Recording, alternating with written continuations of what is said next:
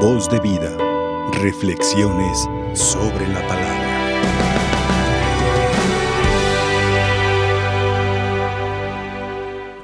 Qué interesante esta pregunta que Jesús mismo les hace. Cuando Jesús está platicando ahí con la gente del pueblo, que era su misión, porque ya el profeta decía, Señor, mira tu pueblo, tu rebaño está perdido, andan entre la maleza, en lo sucio, en los peligros, los lobos. Y Cristo está cumpliendo su misión, platicando ahí con el pueblo. Cuando llega un enviado por ahí y le dice a Jesús, oye Señor, allí afuera te esperan tu madre y tus hermanos. La respuesta que dio Jesús, qué coherente y qué hermosa y qué elevada. ¿Quiénes son mi madre y quiénes son mis hermanos? Y él mismo da la respuesta.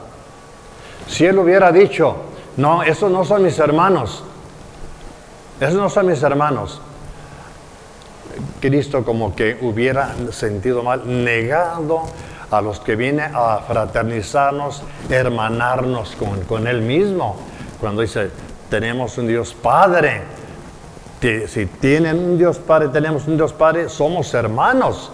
Y si hubiera dicho, esos no son mis hermanos, pues él sabía y dio la respuesta muy coherente, muy hermosa. ¿Quiénes son mi madre y mis hermanos? Los que hacen la voluntad de mi Padre, ese es mi hermano, mi hermana y mi madre. Esos son los que hacen la voluntad de mi Padre. ¿Por qué esta cuestión es un poquito a veces que para los ignorantes que no conocen de Biblia o un poquito o que nunca lo estudian, fácilmente a veces se los ponen los protestantes en la mente en el corazón. Ven, ven, ven, aquí San Mateo, que ahí están los hermanos de Jesús. Los hermanos de Jesús, no que no tienen más hermanos, luego María tuvo más hijos. No, no es lo mismo. La Biblia nunca dice que María tuvo más hijos. Nunca, en ninguna parte. Y en muchos lugares dice que tuvo más hermanos. Como yo también iba a muchos hermanos, decimos hermanos, hermanos en la fe. Entonces, aquellos apóstoles que estaban ahí esperando a Jesús, María, la madre de Jesús, eran hermanos en la fe, porque en aquel entonces el hebreo y arameo no habría esas distinciones como ahora en el español, que primo, primo segundo, primo tercero, que suegra, que lleve, etc. Allá no, los que eran del mismo país eran hermanos, hablaban la misma lengua, hermanos, eran de la misma familia, sangre, hermanos. Acuérdense en, en Hechos capítulo 2, cuando en Pentecostés, que Pedro dio el discurso y algunos se convirtieron, y dice, en aquel momento Pedro bautizó más de tres mil hermanos. ¿Cuál era la mamá de tres mil? ¿Ah? En muchos lugares, entonces digo, como una aclaración, una aclaración muy importante, para que tú y yo también seamos hermanos, madre, amigos y hermanos de Jesús. Los que hacen la voluntad de mi Padre, ese es mi hermano, mi hermana y mi amigo. Quiere decir que aquí Cristo trasciende el parentesco carnal, el parentesco sanguíneo, lo trasciende a una familia más sublime, más grande. Las familias de aquí se acaban en la tierra y las familias de la fe, los hijos de Dios no se acaban. Entonces es una familia eterna. Entonces Cristo trasciende, no niega la familia terrena, pero trasciende la familia terrena a la familia divinizada, eh, con la filiación de los hijos de Dios, los que hacen la voluntad del Padre. Es decir, son los que hacen la voluntad del Padre. María, la primera hija de Dios que hizo la voluntad del Padre. Cuando le manda el Señor un enviado del ángel Gabriel, ve allá con María a ver si quiere recibirme a mi hijo. Llega el angelito, oye María, aquí traigo una misión grande, que si acepta ser la, la madre de Dios, vas a tener un hijo. De pronto se asustó, no, no, no puede ser, yo ofrezco a Dios mi virginidad. Mira María, tranquila, es por obra del Espíritu Santo. No entiendo yo esto, pero hágase en mí la voluntad de Dios. Soy esclava del Señor. Ya es la primera que hace la voluntad del Padre. ese es mi hermano, mi madre, mis amigos. Jesús no estaba negando que, que fuera su madre. Al contrario, la trascendió. Al contrario, le dio doble, doble parentesco. Es mi madre en la sangre y es mi madre en la fe.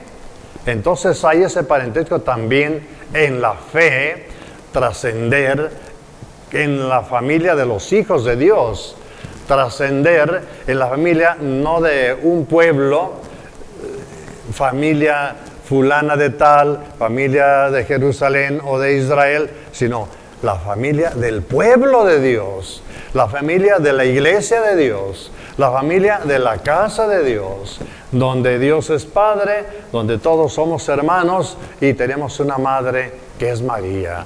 Qué hermosa esa trascendencia, hacernos una familia inmortal, inacabable de los hijos de Dios. Las familias de aquí, por desgracia, hasta algunas familias se acaban, familias canales entre sí mismas. Algunas, por desgracia, por herencias y qué sé yo.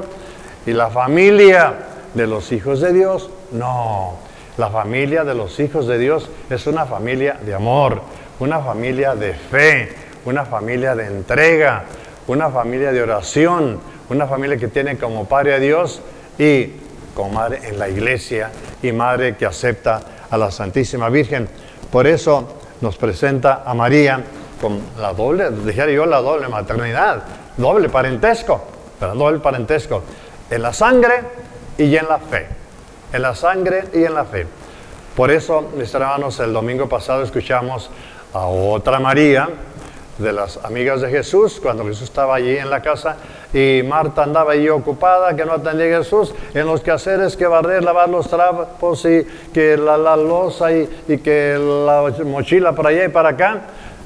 Y Marta se acuerda que estaba muy ocupada en los quehaceres de la casa y María, ah, con toda la educación y atención, aprovechó estar con Jesús. Y Marta, media enojadona, Señor, ¿No te fijas que María está ahí sentadita contigo y me deja a mí con todos los quehaceres? Marta, Marta, muchas cosas te afanan, muchas cosas te inquietan en el mundo y una sola es necesaria, una sola de todo el mundo. Y María, esta que está conmigo, escogió la mejor parte, escogió a Jesús, escogió la mejor parte. Mi hermano, mi hermana, tú también eres de la familia de Jesús, de la familia de los hijos de Dios has elegido, estás decidido, estás contento, estás contenta, estás feliz con haber elegido esa parte que es Cristo, esa parte de la familia en la iglesia por los hijos de Dios al recibir el bautismo. ¿Estás contento? ¿Estás contenta? ¿O todavía andas con muchas inquietudes en los afanes del mundo, en otros quehaceres, en otras preocupaciones, en otras ilusiones, en otros motivos, en otros valores? María escogió la mejor parte, el valor eterno, el valor del amor, el valor de la paz, el valor de la alegría, el valor de la seguridad, el valor de la vida eterna. Tú y yo tenemos también ahorita esa oportunidad de elegir esa mejor parte de la que tenemos aquí y de alimentarnos de esa mejor parte, de ese mejor banquete, que es Jesucristo, pan de vida eterna. Voz de vida Reflexiones sobre la palabra.